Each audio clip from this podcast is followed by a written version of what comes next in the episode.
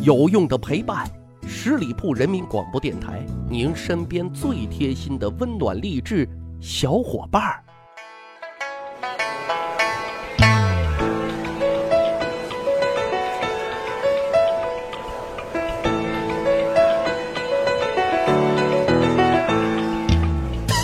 十里铺人民广播电台，长见识，长谈资，密室趣谈，我是大汉。今天啊，我们讲一个啊，一个大人物身上你可能不太关注的小细节啊。这个历史人物呢，就是智慧的化身诸葛亮。哪个细节呢？就是他的爱情。哈，关于诸葛亮不用介绍太多啊，大伙已经有了固定的人设啊，咱也没有什么新补充的料。关于诸葛亮的爱情呢，大伙可能也都知道啊，他有一个媳妇儿，名字叫黄月英啊，也有叫黄硕的啊。根据《三国演义》的记载啊，他媳妇还是一个丑媳妇。但是有一个疑问啊，是真丑还是假丑呢？这个就不好说了啊。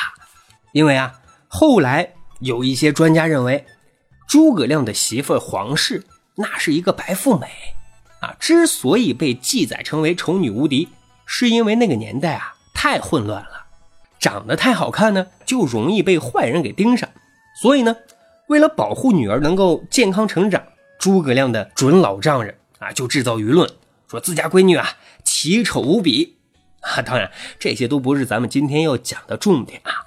今天咱们主要讲讲诸葛亮和黄氏的爱情故事啊。很好奇，诸葛亮。那么忙啊，不是在出谋划策，就是正在思考如何出谋划策。那他们的爱情会是什么模样呢？前两天啊，看了一组动图啊，特别有意思。第一幅啊，配的文字是“找对了人，坐摇椅上慢慢变老”。啊，画面是老头啊推着老太太在荡秋千啊，挺幸福的。第二组配的文字是“找错了人”。站在炕上华山论剑，啊，画风突变啊，不要不要的了。老头老太太站在炕上啊，分别手持木棍，你来我往比划着啊，一副武林高手的模样，真是太有喜感了。很显然啊，诸葛亮和黄氏的爱情，彼此那是确认过眼神的，就是那种坐摇椅慢慢变老的爱情啊。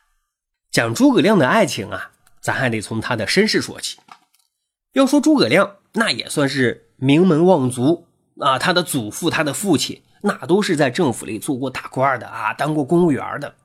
可能是天降大任于斯人也，必先苦其心志。所以呢，诸葛亮三岁丧母，八岁丧父啊。为了讨口饭吃，怎么办呢？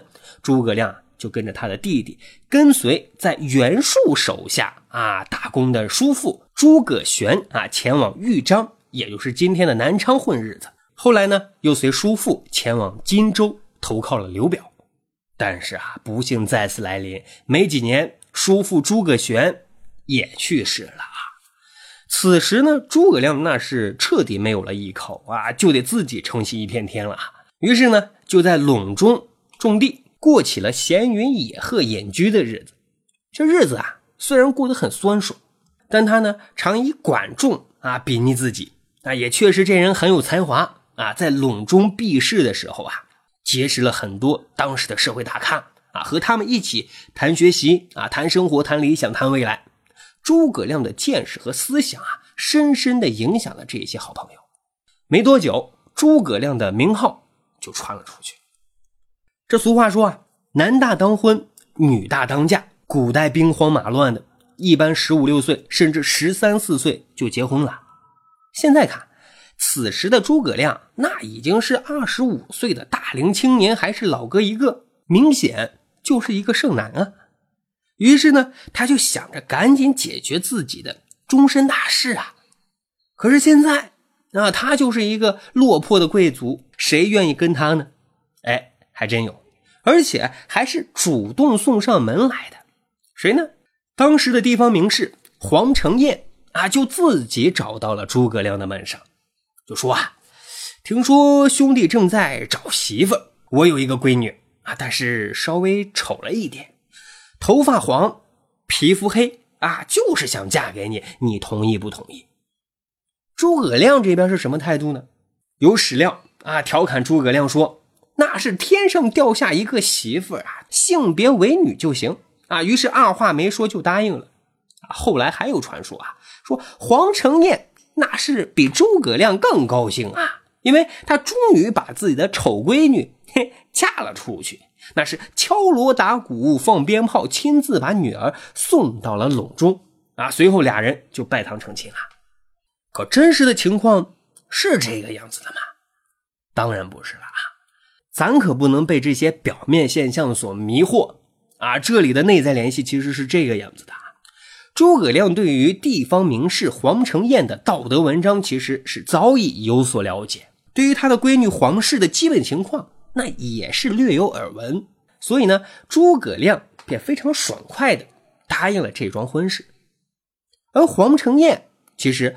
更是早就看透了诸葛亮的心思啊！毕竟声名远扬啊，诸葛亮志在定国安邦，所以淡泊寡欲。他所需要的是一位德才兼备的贤内助啊，而不是一个娇滴滴的美貌女子。因此呢，黄承彦这才当面替自己的女儿说亲，来了一个王婆卖瓜。再说。传闻是黄承彦亲自把闺女送到陇中与诸葛亮成亲的，那是生怕诸葛亮反悔，以免夜长梦多。但事实上呢，是诸葛亮啊亲自啊前往皇府提的亲。而对于诸葛亮的到来，黄承彦那也是做了充分的准备的。老早他就吩咐他的家人啊，只要诸葛亮相公一到啊，不用通报，直接请他登堂入室。啊，据说啊，诸葛亮当天来到黄家，那是兴冲冲的就来到了大厅啊，就想抱美人归接媳妇回家。哼，可就在这个时候啊，突然就窜出了两条猛犬，直扑诸葛亮啊！幸好丫鬟连忙上前用手啊拍了拍这猛犬的额头啊，这才让两只猛犬停止了下来。接下来，见证奇迹的时刻就出现了，只见那丫鬟啊。把那两只猛犬的耳朵拧了一下，两只猛犬竟然乖乖的退了出去，而且还蹲了下来。这时候，诸葛亮仔细一看，原来刚才向他扑过来的两只猛犬是木头做的。我去，穿越了吧？也太像了。说这个时候啊，准丈人黄承彦就出来了啊，连忙推荐最新研究成果，说啊。这牧犬啊，是小女没事的时候啊闹着玩的，没想到让您受惊了，真是抱歉的很啊，真是抱歉。各位啊，咱插播一段啊，还记不记得《三国演义》描写诸葛亮六出祁山，七擒孟获，威震中原，发明了一种新的运输工具，叫什么？木牛流马啊！靠这个发明可是解决了几十万大军的粮草运输问题啊！另外。还包括什么连弩等等啊？据说实际的专利权那都是诸葛亮媳妇儿的，也就是说诸葛亮他媳妇儿才是发明家啊！啊，说到这是不是有点太八卦了？好，咱再扯回来啊，再说他们婚后的生活，可以堪称古代模范夫妻的典范了啊！男主外女主内，配合的那叫天衣无缝。这刘备三顾茅庐之后啊，诸葛亮就跟着刘备啊出生入死。他的媳妇儿常带着幼儿诸葛瞻啊守在陇中的家中等候家业。据说啊，因为诸葛亮身为丞相，贵为武侯，忧劳国事，日理万机，所以呢，教育子女的责任啊就全部落在了他媳妇儿的身上。而皇室在自己子孙教育方面也是一把好手。具体表现来看。他儿子诸葛瞻后来奉命镇守绵竹，魏国猛人邓艾兵临城下，啊，诸葛瞻不受威胁利诱而壮烈殉国。他的孙子诸葛尚也同时殉国了。有资料说，晋代一统天下之后啊，曾招诸葛亮的第三个儿子诸葛怀到洛阳封官受爵，而诸葛怀那是婉言谢绝的。由此可见啊，诸葛亮的遗训和他夫人的教育的功效。啊，还是相当了得的。好，咱简单总结一下啊，诸葛亮的爱情其实是他的家国天下情怀啊，似乎是没有儿女柔情的，但是他却对家庭、对国家那是情意绵绵。十里铺人民广播电台《密史趣谈》，长见识，长谈资。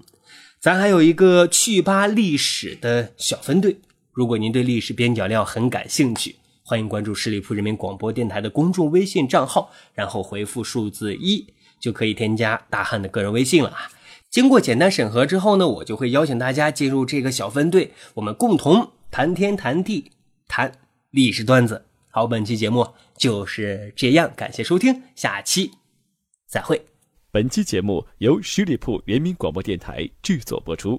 了解更多的资讯，请关注十里铺人民广播电台的公众微信和新浪、腾讯的官方微博。感谢收听，我们明天再见。